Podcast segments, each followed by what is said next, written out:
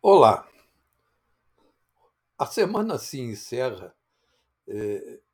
com uma apresentação que vou fazer de uma coletânea de fatos surgidos nesta sexta-feira. Esses fatos compõem um painel típico do Brasil. Vamos lá. Primeiro, Mandetta é réu em processo de improbidade por desvio de verbas da saúde no Mato Grosso do Sul. Ele tentou cair fora do processo, mas o Tribunal Regional Federal da Terceira Região negou isso. Vamos a outra. Davi Alcolumbre, senador, é denunciado por seis mulheres pobres de Brasília, funcionárias fantasmas de seu gabinete, de se apropriar dos salários delas nos últimos cinco anos. Ele embolsou mais de 5 milhões de reais só nessa brincadeira. É impressionante. Seus colegas de, de Alcolumbre, eh, a maioria tão tramposos como ele, estão recomendando que ele renuncie ao mandato para não ficar inelegível diante de uma eventual cassação do seu mandato. Será cassado de qualquer maneira pelos eleitores nas urnas no próximo ano. Políticos continuam agindo como drogados, que, é sempre, que são sempre dependentes de cocaína, que sempre precisam de uma carreira a mais para contornar a síndrome da abstinência. Político não vive sem roubar, precisa sempre dar um golpe a mais no bolso dos brasileiros, desprezando qualquer risco. Vamos a outra notícia.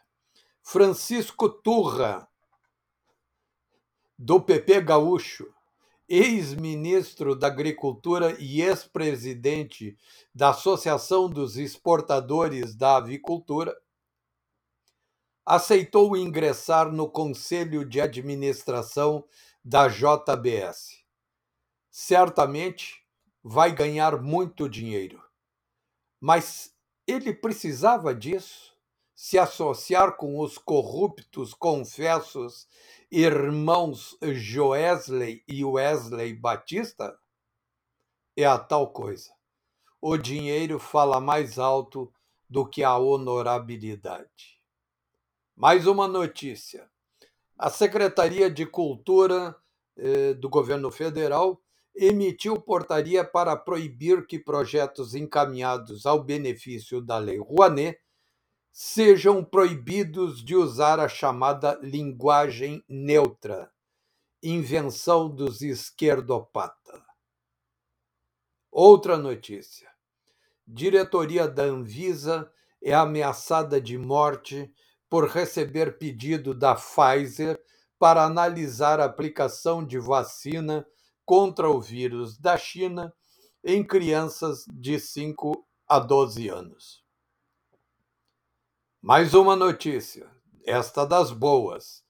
Grupo CCR ganhou leilão da concessão das rodovias BR-101 e 116, a Via Dutra e a Rio Santos.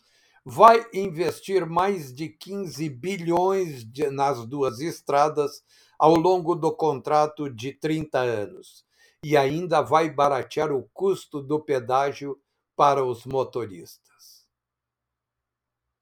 Outro assunto. Valeu a pressão do presidente Jair Bolsonaro. Os governadores mandaram os seus secretários de Fazenda, por unanimidade, aprovarem no CONFAS o congelamento do ICMS sobre os combustíveis por três meses. Quem diz que bafo na nuca não funciona? Funciona sim. Bolsonaro chegou em Roma para a reunião do G20 e foi ovacionado por milhares de pessoas nas ruas da capital italiana. Os italianos estão muito agradecidos por ele ter entregue o terrorista Cesare Battisti que foi abrigado e protegido no Brasil pelo ex-presidiário Lula, pela mulher sapiens petista Dilma Rousseff e pelo poeta de mão cheia Tarso Genro. E assim se encerrou mais uma semana neste Brasil, onde as elites fazem de tudo para atrasar a vida dos brasileiros. Até mais.